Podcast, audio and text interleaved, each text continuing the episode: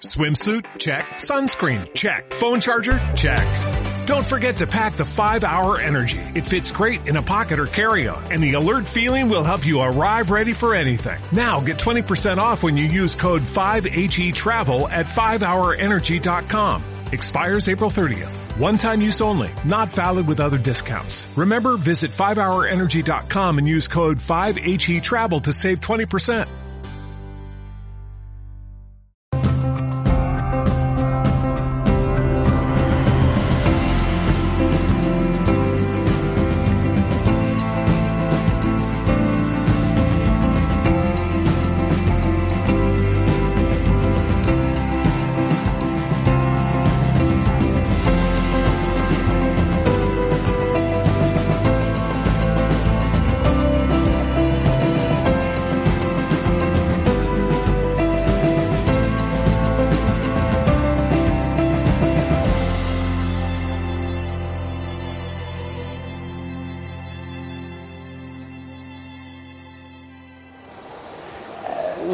Tenemos el encargo de, enfocar, de interrogarnos, de compartir acerca del narcisismo del terapeuta y lo haremos desde básicamente tres enfoques, tres perspectivas. Ellos son los ponentes de la mesa, aunque yo voy a hacer una pequeña introducción. Lo vamos a ver desde el psicoanálisis con Javier Arenas, con Mercedes Melgar lo vamos a ver desde el coach y con Antonio Catalán uh, vamos a interrogarnos y a pensar sobre desde la gesta.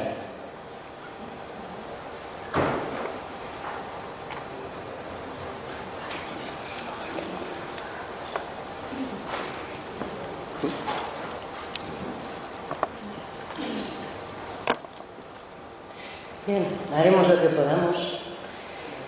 Uh, creo que nos quedó claro desde lo que, sobre todo el, el, lo que nos compartió Carmen, lo que nos entregó, todo el discurso que nos entregó Carmen, es, eh, en realidad para resumir es evidente que estamos en una sociedad donde estamos en crisis desde hace mucho tiempo.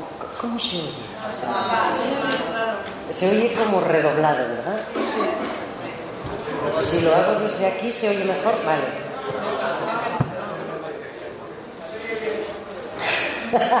Esas cuestiones del nerviosismo.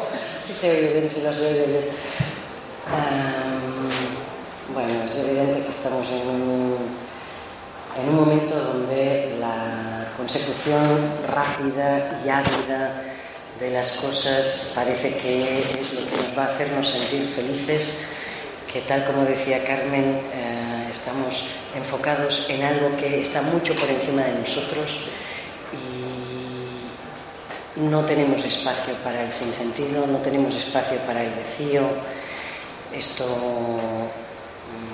mm, nos lleva a una sociedad narcisista en la cual nosotros formamos parte, donde uh, no es difícil el contacto íntimo y se retroalimenta uh, la falta, se intentan traspasar los límites, así que se van constituyendo desde hace tiempo patologías que tienen que ver con eso, cada vez más.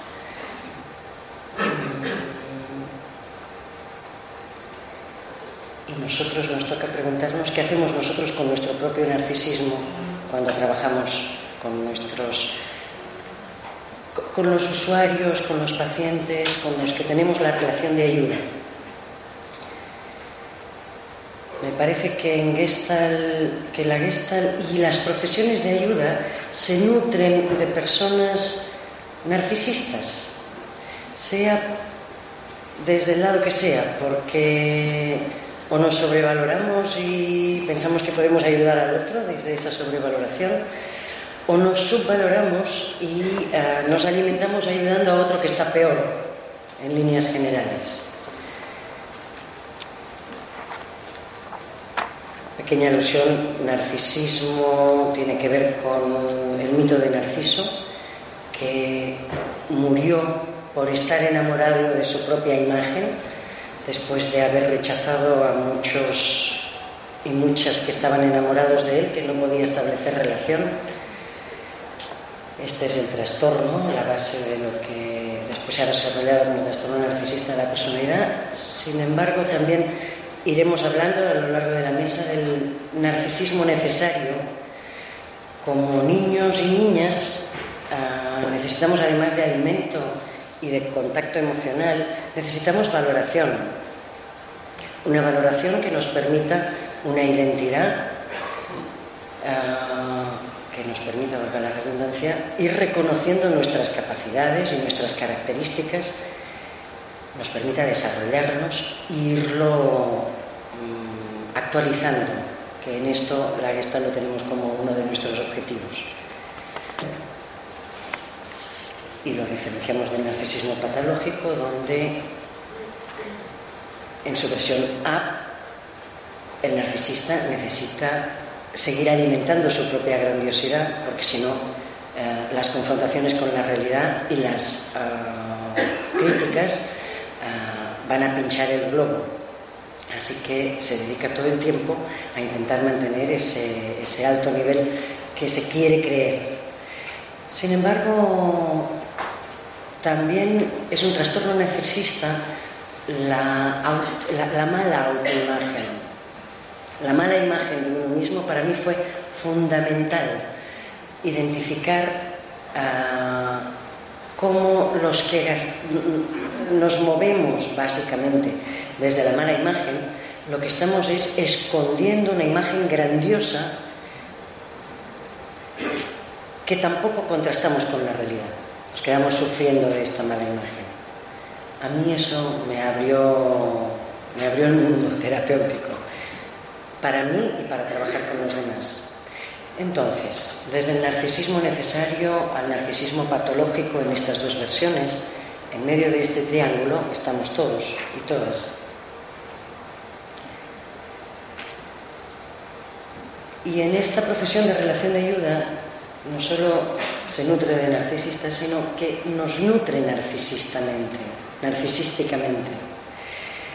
Ah, como en todas las profesiones, un técnico de sonido que un día está en crisis, un día o una época tiene crisis, está con un tono depresivo bajo, cuando va a trabajar, si realiza una buena labor y además es reconocido, le sube el ánimo y además se puede sentir mejor consigo mismo, como todo profesional. a nosotros, gracias a la transferencia que generamos con el dispositivo, no solo de terapia, sino también de relación de ayuda, más general, más amplia. Y cuando ya hablamos de procesos terapéuticos donde lo que largos, donde lo que facilitamos también es la dependencia como una forma de poder trabajar más a fondo, eso nos revierte directamente con el matiz de que nos podemos fácilmente llegar a sentir mejor personas. Ah, nos hemos apoyado en eso como cualquier profesional, nos vamos a seguir apoyando en eso, eso forma parte de, la humanidad.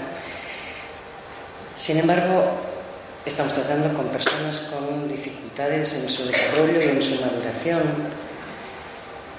A veces estamos tratando con gente con patología grave. Y aunque estemos tratando con narcisistas de a pie, estamos trabajando con su parte más vulnerable, con su parte más frágil.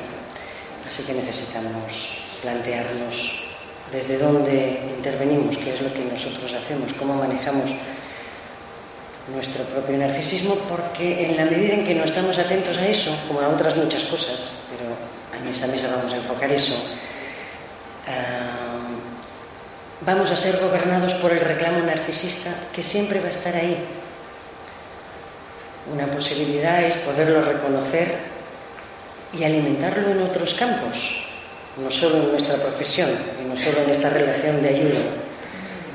Por otra parte, en general, reconocerlo, porque va a seguir estando ahí y además nos lo vamos a seguir encontrando, por una parte, de forma repetida en relación a nuestro propio carácter, eso lo vamos a ver también, ah, y por otra parte, vamos sutilizando esa forma de manejar ese colársenos el narcisismo.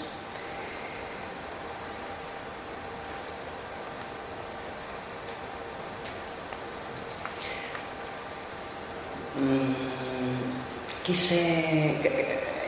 además, en la Gestalt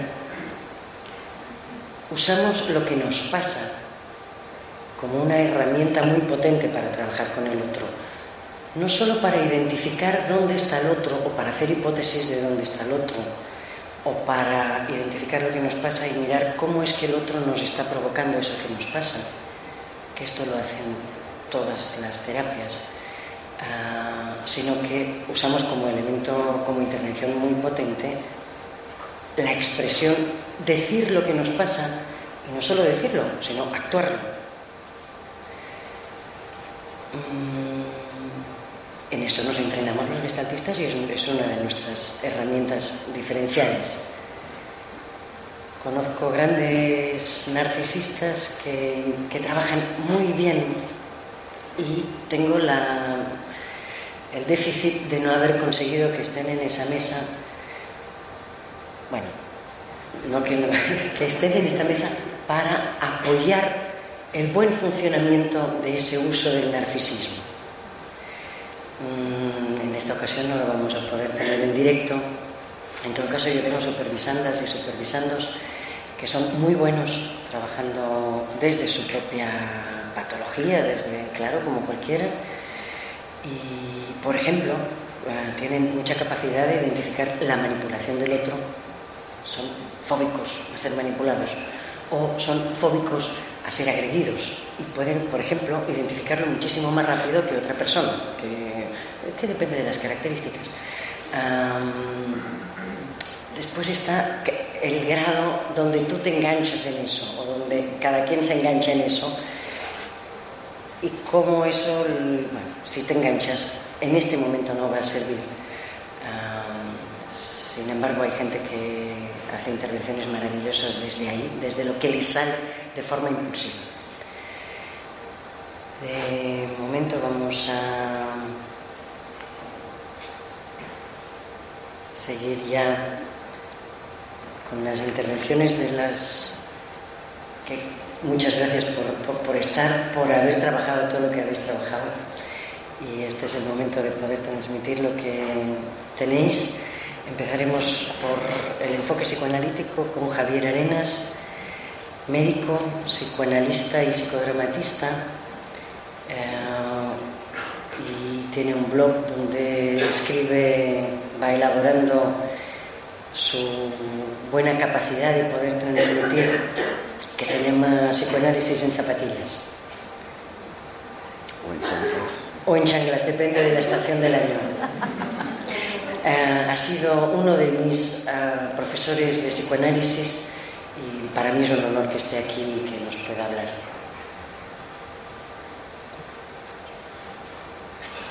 Bueno, vamos allá.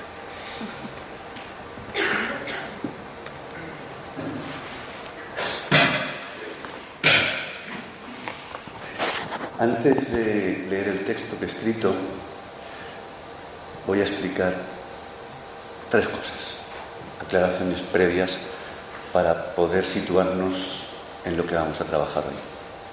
La primera tiene que ver con el malentendido estructural. Yo a eso le llamo el bacalao y llevo tiempo eh, dándole al asunto. De hecho, me invitaste a un seminario a Barcelona que se llamaba La Ruta del Bacalao. Eh, ¿A qué me refiero? El malentendido estructural es algo propio del significante. ¿Eso qué quiere decir? Pues que cualquier término, a poco que os asoméis al diccionario, vais a ver que eh, tiene varias acepciones. ¿Vale? Entonces, ya de base, eso, digamos que propicia los, los deslizamientos semánticos y el bacalao. Si no ponemos atención e intención en especificar de qué estamos hablando cuando hablamos de algo, pues eh, ya de, partida mm, podemos patinar fácilmente y, malentendernos.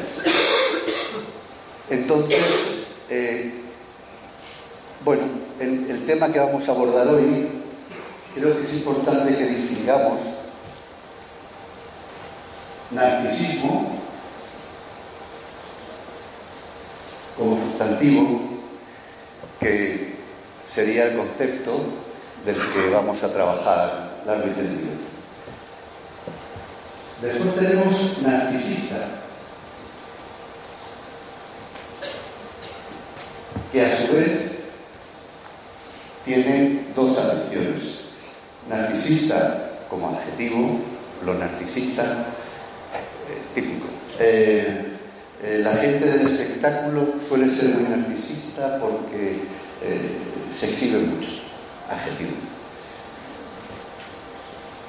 Y también sustantivo, el narcisista, que sería una categoría caracterial. Por ejemplo, William Reich y el carácter fálico narcisista. ¿Vale?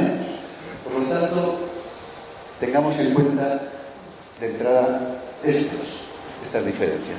¿Vale? Bien, dos. En lo que ha planteado Cristina, eh, ha manejado también el término narcisista en digamos, por lo menos tres registros. El primero, podemos decir que el eje sociológico, cuando habla de el narcisismo, en esta sociedad en crisis, el narcisismo campea sus anchas, ¿vale? Ahí sería la acepción del eje sociológico. Un segundo nivel, cuando el eje nosológico,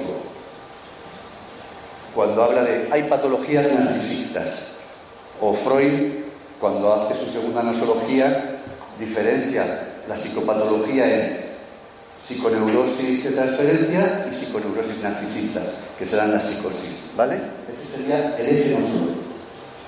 Y un tercer eje que ha planteado es el eje transferencia contra transferencia, ¿vale? Es decir, el, el narcisismo cómo se juega en la relación terapéutica, que es donde yo me voy a centrar y creo que es donde nos vamos a centrar en la mesa. ¿Vale?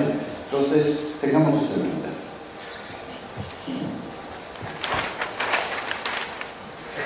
A su vez, para intentar que entendáis lo que yo voy a contaros, que lo voy a hablar desde el psicoanálisis y Lacan, que es un poco complicado. Eh, preciso haceros una diferencia entre lo que vamos a llamar la dimensión imaginaria y la dimensión simbólica, o el eje imaginario y el eje simbólico. Esta diferencia es fundamental, ¿vale? La establece Lacan. Entonces, aplicado a lo que nosotros vamos a ver, él plantea en un esquema, que se llama el esquema Lambda o el esquema L, la diferencia y oposición entre estos dos ejes. Lacan utiliza los esquemas como, como manera de formalizar la teoría psicoanalítica a través de diagramas que le permiten articular conceptos y lugares.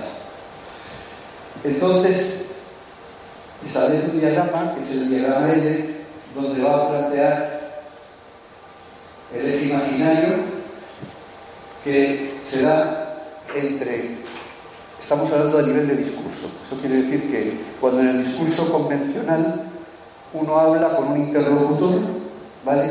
Normalmente el discurso convencional funciona en el eje imaginario. Digamos que, por simplificar, de yo a yo, o como se dice habitualmente, de tú a tú, ¿vale? Y aquí, en este eje, hay una complicidad imaginaria. ¿Eso qué quiere decir? Quiere decir que, por ejemplo, cuando se comete un lapsus, el que enuncia el discurso, el que le escucha el receptor, va a funcionar cómplicemente. Va a decir, no pasa nada, no te preocupes, un error lo tiene cualquiera. ¿Vale? Yo te entiendo. Frente a esta complicidad, digamos, especular, a este eje Lacan plantea que el analista ha de colocarse en una posición excéntrica. Aquí, lo que va a llamar el lugar del otro, el otro simbólico. Este es imaginario, este sería el eje simbólico. Y es porque se coloca en este eje excéntrico que va a permitir darle un lugar a qué? A la verdad inconsciente. El lapsus, como todos sabéis, ah, pues desde Freud es una de las formaciones del inconsciente. Entonces, solo atendiéndolo, en vez de pasándolo por alto, es que vamos a darle consistencia y emergencia de verdad inconsciente. Una paciente, es un ejemplo clásico que cuento siempre. Me, dice una paciente que está mal y tal y cual, me dice, doctor, últimamente me preocupa mucho mi infidelidad, ay, mi infelicidad. Yo salto automáticamente, se y entonces me dice, no, no, no, infi, infelicidad. Ya, ya. Si yo quería decir infelicidad, ya, me lo dijo infidelidad. ¿Tiene usted algo que decir al respecto? Y por supuesto que tenía algo que decir.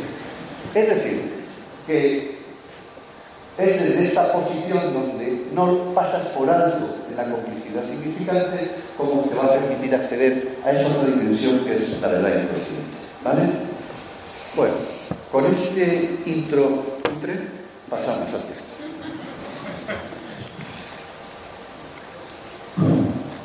Ahí vamos.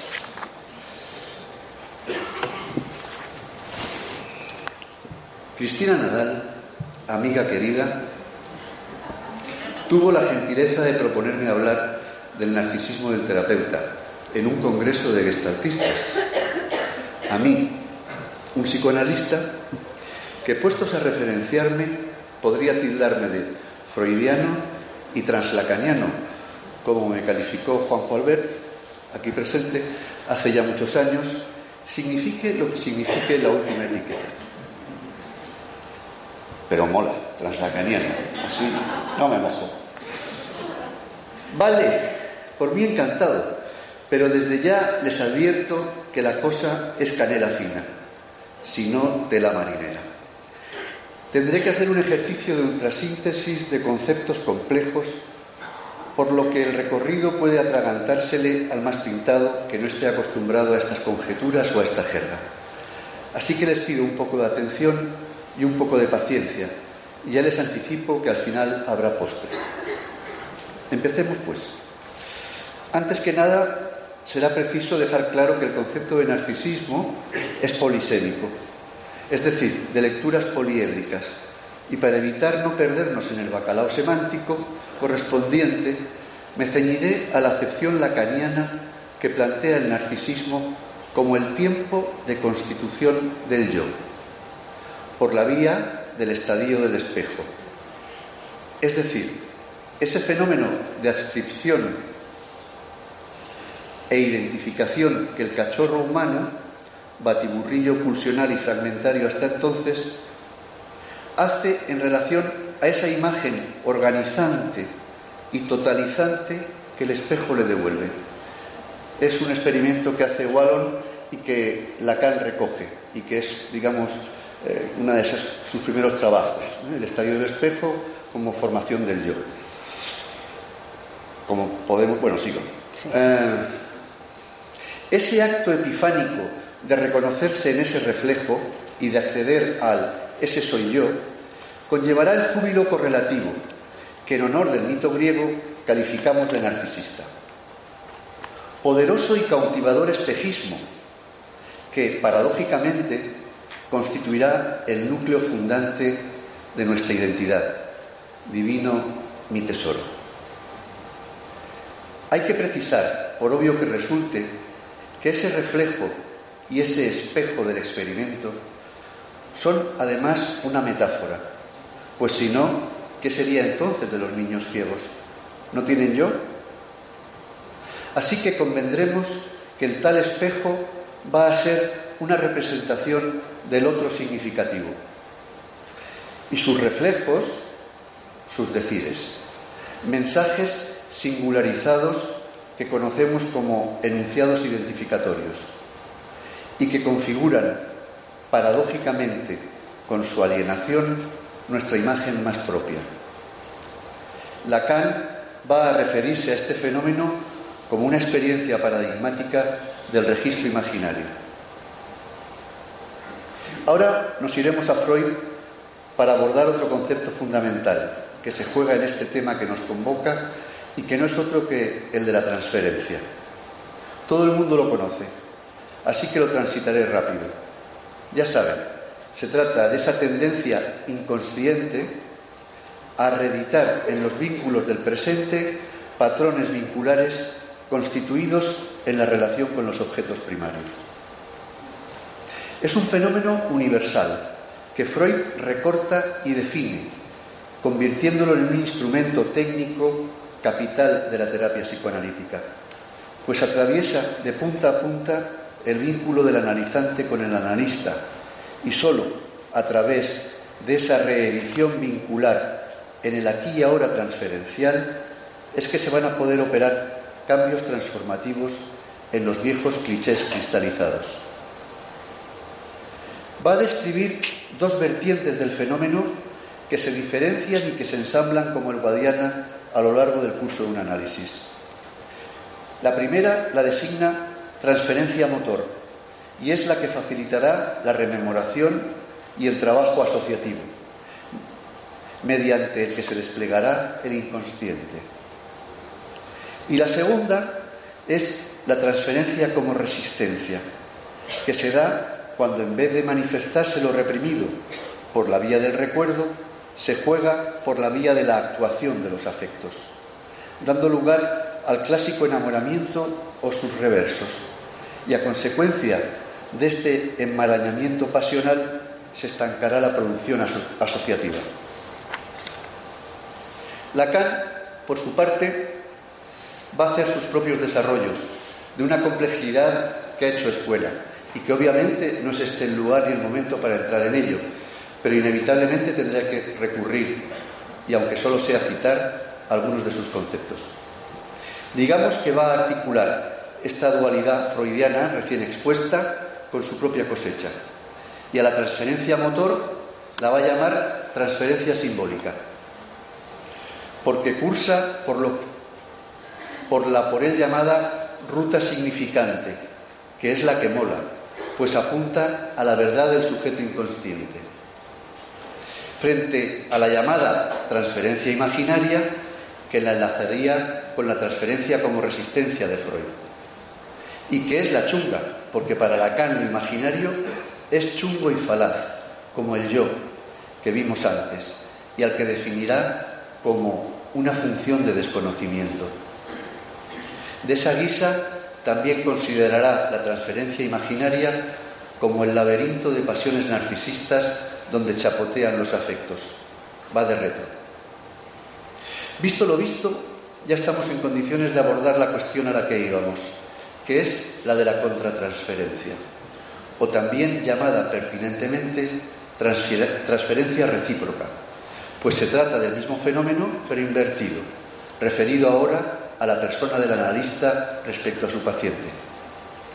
Freud la menciona en unas pocas ocasiones en sus escritos técnicos, y la presenta como un asunto complejo y problemático sobre el que el practicante, tras su propio trabajo en su análisis, debe estar avezado y tenerla bajo control para que no haga obstáculo en el proceso terapéutico.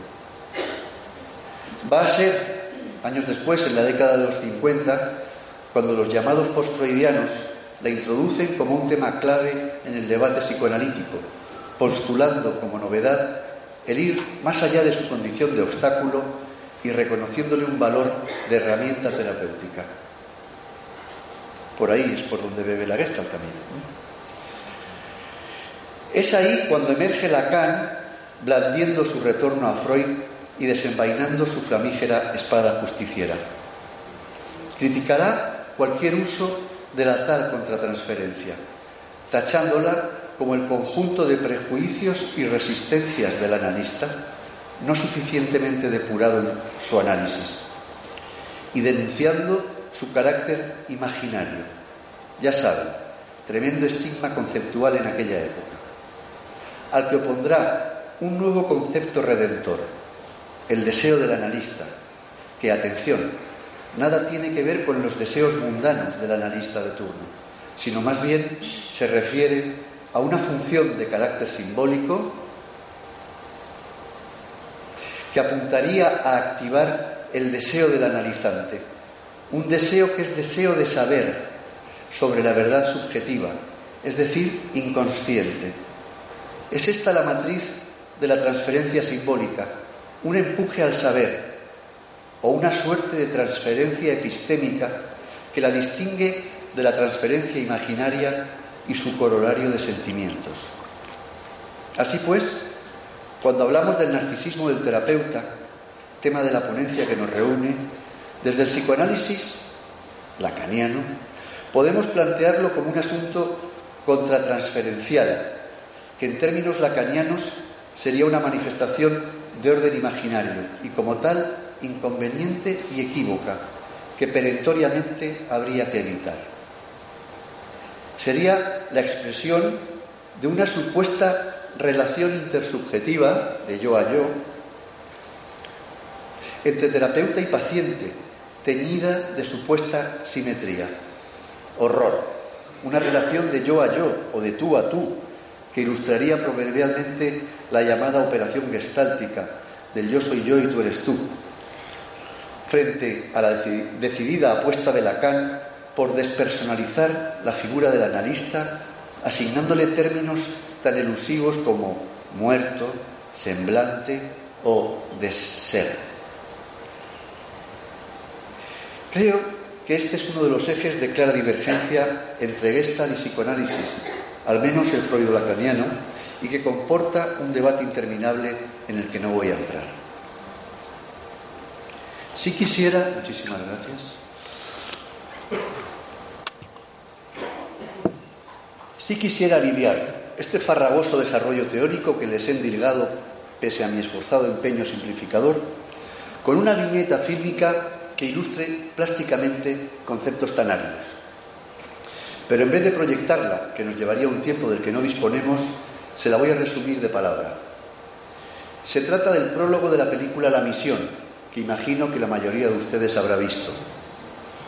Ya saben, Rodrigo Mendoza, es decir, Robert De Niro, es un mercenario cazador de indios que a la vuelta de una de sus tropelías se encuentra con que su novia está por su hermano menor, tras lo cual, herido en su orgullo de macho y cocido de alcohol, lo reta a un duelo desigual y mortífero que acaba con su hermano cadáver y con él sepultado en vida, aplastado por el remordimiento en la mazmorra de un convento. Allí llega reclamado por el prior Jeremy Irons, alias el padre Gabriel, un misionero jesuita que denunciará y sacudirá la molicie torturante y gozosa en la que se ha atrincherado de Niro. Ese regodeo malsano y feroz en la ciénaga sadomasoquista que es la culpa. Y le ofrecerá una vía de salida, un camino de expiación, acompañarle en sus tareas humanitarias a una remota misión. Mendoza acepta y emprende el viaje rumbo a la selva por una escarpada ruta fluvial, atravesando las tumultuosas aguas de un río salvaje y remontando precipicios insalvables que, aparece, que parecen un frontón en el marco incomparable de las cataratas de Iguazú. A la dificultad y dureza de la ruta de Niro añadirá un plus, un amasijo de fierros varios, cascos, escudos, espadas y corazas, en una especie de morral que arrastra pesadamente tirando de una soga a la que va atado. Es un sobreesfuerzo constante al que se somete, al punto que uno de los frailes de la comitiva, el padre John, al que encarna Lia Neeson, acongojado, le combinará a su superior que lo pare, que ya ha hecho suficiente penitencia, Padre. A lo que Irons le responde contundente, pero él no lo cree así, y mientras él no lo crea, yo tampoco. Aunque esta admonición no impedirá que Nison en una ocasión en que De Niro, lastrado por la morralla, resbala y es arrastrado unos metros por la ladera, en un impulso libertador y machete en mano, corte de dos tajos la maroma y empuje al vacío la ominosa chatarra. Impertérrito, pero lanzándole una mirada tipo la cagaste Burlancaster, Mendoza desandará todos sus pasos y descenderá al río a recuperar su preciada penitencia. Si no querías caldo, toma dos tazas. Se trataría ahora de poder aplicar a nuestro tema la didáctica moraleja. Tomar nota de que el arrebato liberador del empático cura terapeuta no libera de nada al machacado paciente penitente. Si acaso es una exclusa por donde evacuar la propia angustia del terapeuta ante una situación de conflicto o sufrimiento. Es decir, que es su propia necesidad, expresión muy querida en ciertos ámbitos, la que se impondría sobre la del paciente, precipitando un desenlace que no desenlaza nada, ante, al contrario, lo cortocircuita. Es muy importante observar el factor distorsionante que opera aquí, darle cancha a la contratransferencia, pues en nombre del bien del otro vehiculiza un acto que hace interferencia en el sinuoso proceso que el paciente precisa y que perfectamente podría haber llevado a abortarlo. A diferenciar de esa otra posición de acompañamiento que detecta que detenta Irons, que respetando escrupulosamente los tiempos del analizante, se abstiene de intrusiones reparativas, lo cual no significa pasividad quietista alguna, para nada. Recordemos la actitud confrontativa en la celda mediante la que consigue provocar y despertar en De Niro el anhelo de redención, o ese otro momento crucial durante el ascenso en el que Mendoza resbala y se aboca al abismo en el que queda suspendido. Y que gracias a la intervención atenta y firme del jesuita, que resiste y le sostiene, evita el desastre. Posición activa, pues, como activa es la llamada atención flotante, aunque no lo parezca. Dicho esto, y con conciencia de que desafía la ortodoxia analítica y su neutralidad benevolente, incluiré la escena final de este prólogo tan enjundioso. Me refiero a cuando llegan los intrépidos viajeros a donde los indios, y estos reconocen en el estrafalario personaje que cierra tambaleante la expedición al antiguo mercenario sanguinario. Uno sale a su paso cuchillo en mano ante el sobresalto angustiado, otra vez, de Nison, mientras Irons, confiado, pronuncia una frase en guaraní y deja hacer. La secuencia es tensa y rápida. El indio se encara gritando y blandiendo amenazante el cuchillo a un De Niro postrado de rodillas, rendido y dispuesto a acatar su destino. Pero finalmente, para su sorpresa, el nativo corta la cuerda y le libera del fardo de culpa y fierros que arroja al fondo del río. Mendoza, mudo y perplejo, rompe en desconsolado llanto, mientras Irons a unos metros, le mira conmovido y ahora sí se va a él y lo recoge en un abrazo reconfortante y compasivo. Ya sé que en la Gestalt el abrazo es un lugar común, en psicoanálisis no, pues es difícilmente compatible con consignas de la índole de la impasibilidad o el ser. Pero a riesgo de excomunión o apostasía, diré que yo le hago sitio al abrazo en ocasiones precisas y que esa experiencia de contacto corporal emocional puede ser, sin lugar a dudas, una opción electiva, apropiada y productiva. Y es que ese tema, el del cuerpo, me parece de una importancia primordial y que seguramente daría para todo un debate, si no para un congreso entero.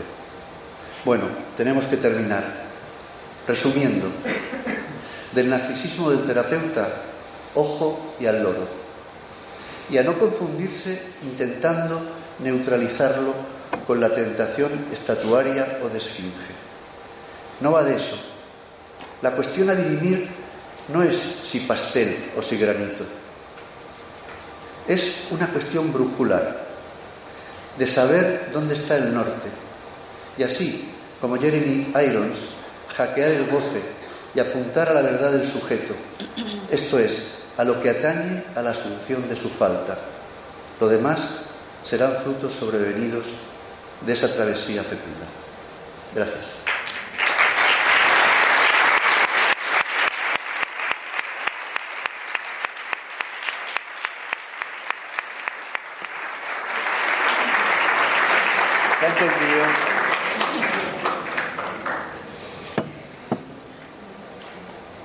Bien, vale decir que tú tienes, conoces la cuestión corporal, dado que estás ah. trabajando en, en, el programa de Juanjo Albert de psicoterapia integrativa, que por eso tienes. Sí, yo soy un psicoanalista rarito y mestizo.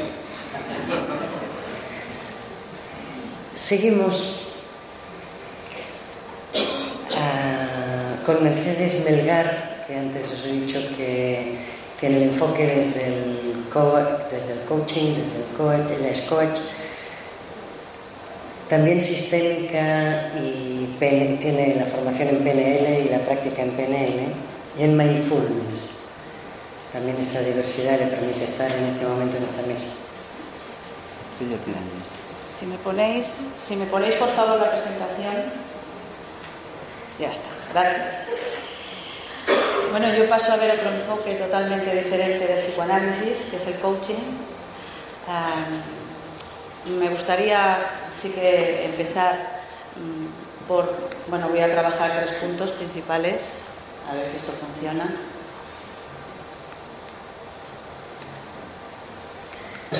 Ahora, gracias.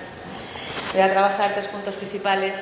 Quiero, nada, un muy breve, decir qué es el coaching eh, un segundo punto, qué comportamientos tiene que tener el, coach, pero comportamientos que yo llamo comportamientos narcisistas sanos y qué comportamientos también tiene o tenemos, porque los tenemos todos, eh, comportamientos patológicos mm, el coach en su, en su profesión.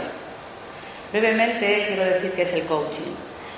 El coaching no es más que un proceso un, proceso de entrenamiento ah, individualizado, confidencial, en el cual se trabaja con, se acompaña a, la persona en el logro de unos objetivos.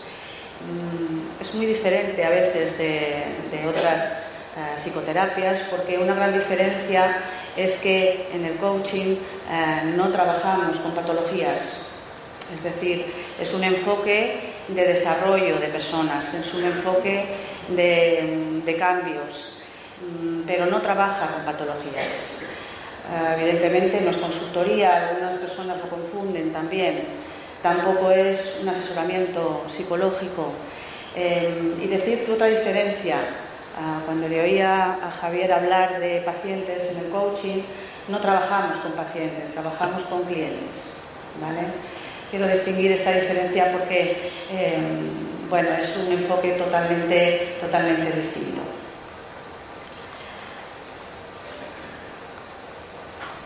A veces las tecnologías fallan, a veces esto no me... A ver, ahora. Mm, voy a pasar nada, porque el objetivo de esta mesa es hablar del narcisismo. El coach, el coach tiene ese profesional que se encarga también de ayudar a personas y como tal, pues también tiene que saber manejar su narcisismo. Entonces yo distingo principalmente entre dos tipos de narcisismo. De mi manera, ¿eh? Ahora, hablo del narcisismo sano como aquellos comportamientos narcisistas que ayudan a que la persona tenga una autoimagen, un autoconcepto, una imagen positiva pero real de sí mismo. Entonces, entre estos comportamientos eh, narcisistas sanos, ya sé que el concepto de narcisismo tiene una connotación siempre negativa, pero como Cristina bien ha dicho, el narcisismo también es necesario, es necesario para mm, presentarnos, para, para, crear ese autoconcepto nuestro que es absolutamente necesario en nuestra vida. Entonces, existen una serie de comportamientos que los denominamos sanos en el, en el coaching, como podrían ser los siguientes. Eh, ¿Alguien, no, es que es- ¿Alguien puede ayudar en esta cuestión técnica? Sí. Ahora, no. Ahora. Por ejemplo, se forma, eh, nos encontramos con una, bueno, con un enfoque, con una tendencia que tiene, eh, que campa a sus anchas. Hoy falta la, dada la falta de regulación. Entonces, uno de los comportamientos que tiene que tener muy claro el coach, el profesional del coach, apunto el. Vale, gracias. uno de los comportamientos que, que tiene que tener para tener esa imagen positiva y real de sí mismo es formarse exhaustivamente en, el- en el- la metodología del coaching. Esta mañana, cuando oí hablar de, de la Gestalt, ¿no? Eh, me sentía identificada también con este enfoque que yo, como profesional del coaching, soy. Am, realmente hay personas bueno, pues que comienzan a hacer su, su trabajo de acompañar a personas en el logro de objetivos con una breve formación en coaching y se creen, consideran que ya tienen todas las em, competencias, tienen todos los conocimientos necesarios para ah, acompañar a las personas. Entonces, este, la forma exhaustiva en la metodología del coaching y yo diría más, la forma también, la formación en otras metodologías, en otras metodologías como son la PNL, como son el mindfulness, como son, es decir, eh, abiertos, como es la Gestalt, es decir, abiertos a metodologías que nos puedan ayudar en esa profesión que es acompañar a personas. Otro comportamiento narcisista sano eh, podría ser que realiza procesos de coaching él propiamente para él mismo. Esto hace que, mm, bueno, yo siempre me pregunto, ¿cómo puedes acompañar a alguien? ¿Cómo puedes entender lo que siente una persona cuando explica algo a un profesional cuando tú no has sentido en algún proceso propio esa sensación, ese desbordamiento emocional que en algunos momentos en un proceso de acompañamiento ocurren? Eh, otro punto es que mm, se centra siempre, yo creo que este es el fundamental, se centra siempre en lo que necesita o quiere conseguir el cliente. Y esto es absolutamente necesario, no nos podemos olvidar de eh, que el protagonista es el cliente, no es el profesional del coaching. Por otra parte, la autocrítica, la autocrítica, el verse, bueno, cómo realiza las sesiones, el supervisar, el que alguien supervise determinadas sesiones, es algo fundamental también para crecer en esa profesión y para tener un comportamiento que le va a ayudar a esa imagen positiva y real de sí mismo. Yo apunto, ¿eh? pero no hay manera. Ahora, ahora ha pasado más, ¿no? Sí. Vale, ahora. Ahora.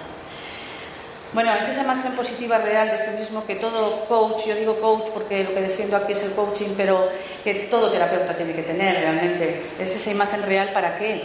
Porque esa imagen real y positiva de sí mismo es determinante para que los procesos de coaching sean eficaces y eficientes. Por otra parte, es esa imagen positiva y real de sí mismo del coach el que hará que realmente se produzca, o lo que hará, perdón, que se produzca esa transferencia en el cliente para que crea en el profesional y crea perfectamente en la metodología que se va a utilizar en el logro de sus objetivos.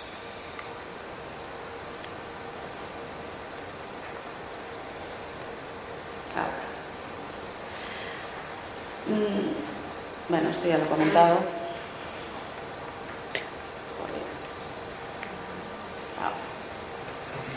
Evidentemente hay algo importante en, en- en- en tener esa imagen positiva y real de uno mismo, ¿no? Es el autoconocimiento. Eh, es una herramienta que todos tenemos que utilizar, ese autoconocimiento que no tiene que faltar nunca. Ese autoconocimiento es fundamental para todas las personas. Eh, el autoconocimiento es básico para una persona que ayuda, que acompaña a alguien en el logro de los objetivos. Entonces, eh, justamente esto el coach potencia ese autoconocimiento, ese autoconocimiento también en el cliente, que comienza a ver eh, o que comienza con un proceso de coaching para el logro de sus objetivos. Ese autoconocimiento conlleva ver eh, sus fortalezas, conlleva ver mm, pues aquellos límites que esa persona tiene y verse esa realidad propia que le va a facilitar el logro de aquello que quiere lograr o le va a impedir o le va a frenar aquello que quiere lograr.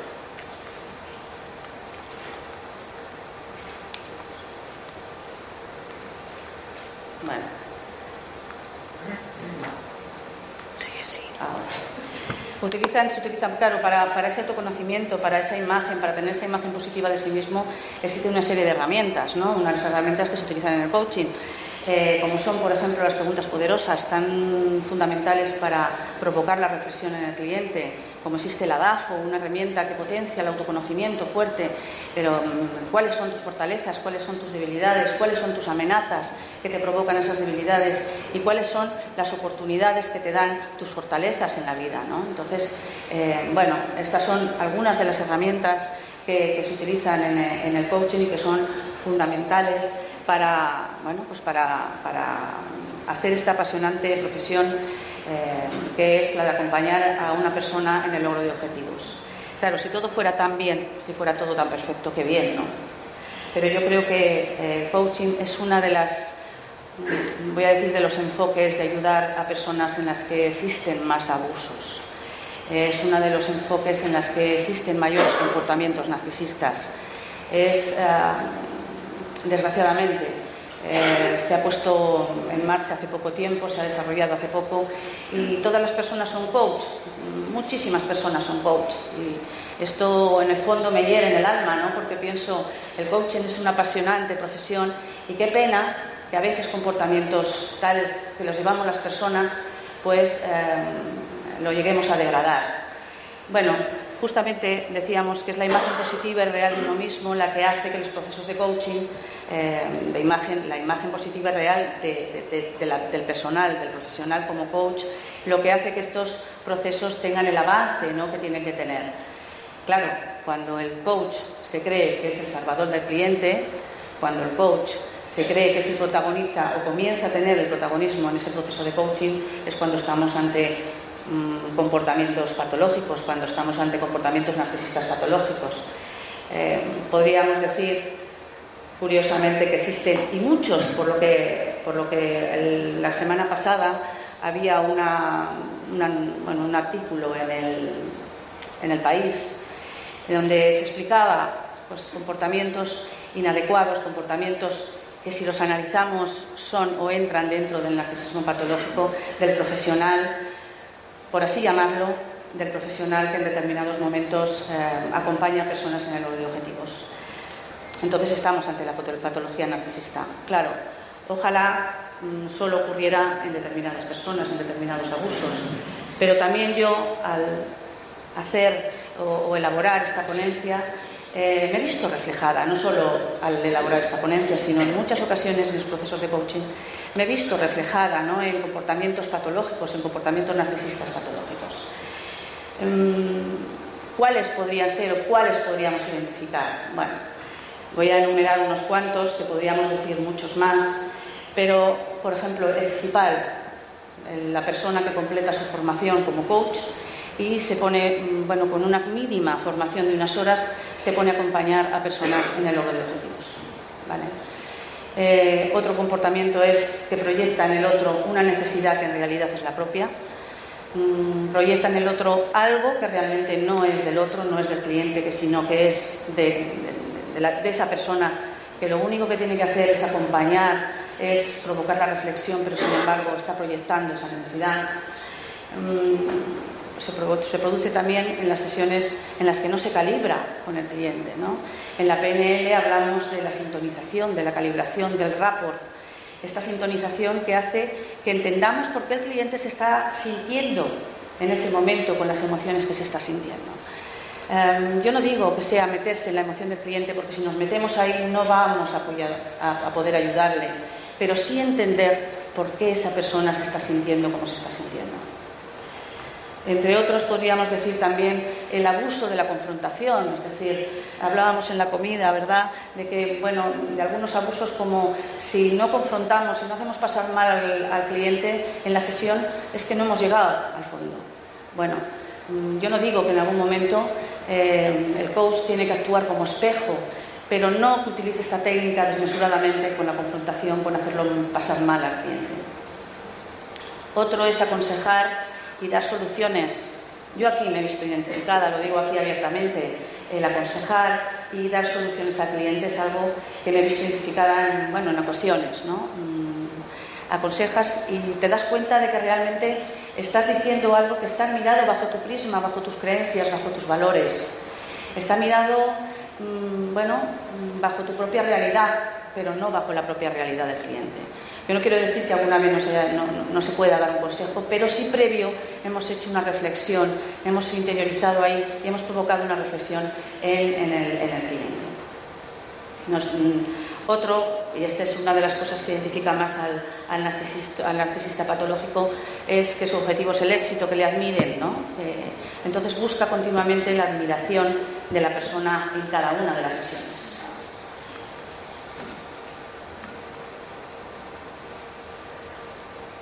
Yo he sido más breve. Evidentemente la reflexión final es que ni todo es blanco ni todo es negro. Ojalá todos tuviéramos esos comportamientos narcisistas sanos que nos ayuden a realmente a tener esa imagen positiva, pero real de nosotros mismos, y que nos ayuden, en este caso, a, todas las personas que ejercemos la profesión del coaching, a ayudar a las personas en el logro de objetivos. Pero evidentemente mm, esto no ocurre, hay comportamientos narcisistas positivos, comportamiento, perdón, narcisistas sanos y otros comportamientos, comportamientos narcisistas patológicos. Lo principal es que el coach eh, maneje su narcisismo. Lo principal es que el coach tome conciencia de esos comportamientos que a veces le ayudan, que a veces ayudan al avance de los procesos, pero que a veces también ralentizan, frenan o paran los procesos en los que se acompaña a las personas. Y a mí hay una frase que la tenéis en la transparencia que me encanta de Germán Hess y que la voy a leer, eh, que dice, mm, no, nada te puedo dar que no exista ya en tu interior, no te puedo proponer eh, ninguna imagen que no sea tuya, solo te estoy ayudando eh, a hacer visible tu propio universo. Muchísimas gracias.